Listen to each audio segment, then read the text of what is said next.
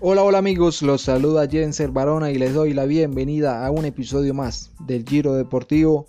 donde estaremos repasando una de las hazañas más grandes en la historia del ciclismo y del deporte en general.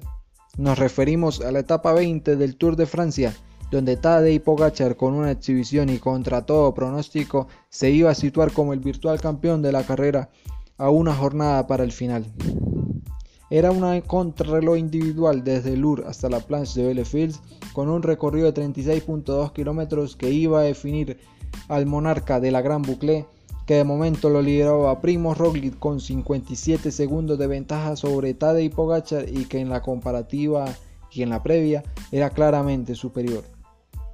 La carrera iba a iniciar con el pedalista de 21 años que tenía el objetivo claro, arrebatarle el maillot amarillo que poseía su compatriota Primo Roglic y que en los primeros compases del recorrido ya le empezaba a tomar diferencias aunque no eran las suficientes.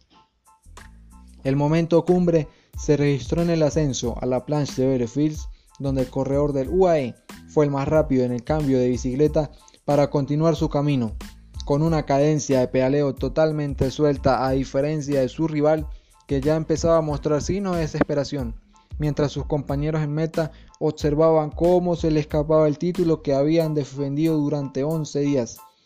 A la espera de la llegada del joven ciclista, que apretando los dientes y haciendo gala de su gran esfuerzo físico, iba a culminar su contrarreloj, marcando el mejor registro y superando el de Tom Dumoulin y de Wood Van Aert del equipo Jumbo Visma, que son dos campeones del mundo en la disciplina, lo cual habla a las claras de la gran hazaña del corredor del equipo UAE específicamente el Emiratos Árabes Unidos. Mientras llegaba Primo Roglic que también lo iba a confirmar como el virtual campeón de la carrera en su primera participación y que iba a saltar la clasificación general con un tiempo de 84 horas, 26 minutos y 33 segundos, escoltado por Primo Roglic a 59 segundos y Richie Port, australiano que a los 35 años iba a completar su primer podio de la carrera a un tiempo de retraso de 3 minutos 30. Tadej Pogacar finaliza la carrera con tres victorias de etapa. La primera en la jornada 9 que llegó a la Runs en los Pirineos franceses. La 15, la etapa reina en el Gran Colombier y por supuesto la ya mencionada contrarreloj individual que llegó a la planche de Bellefields. Además de la clasificación general, se iba a llevar la clasificación de la montaña y la clasificación de los jóvenes, algo que únicamente había conseguido Eddie Merckx en 1969 lo cual confirma una de las hazañas más grandes y épicas en la historia del ciclismo y del deporte en general.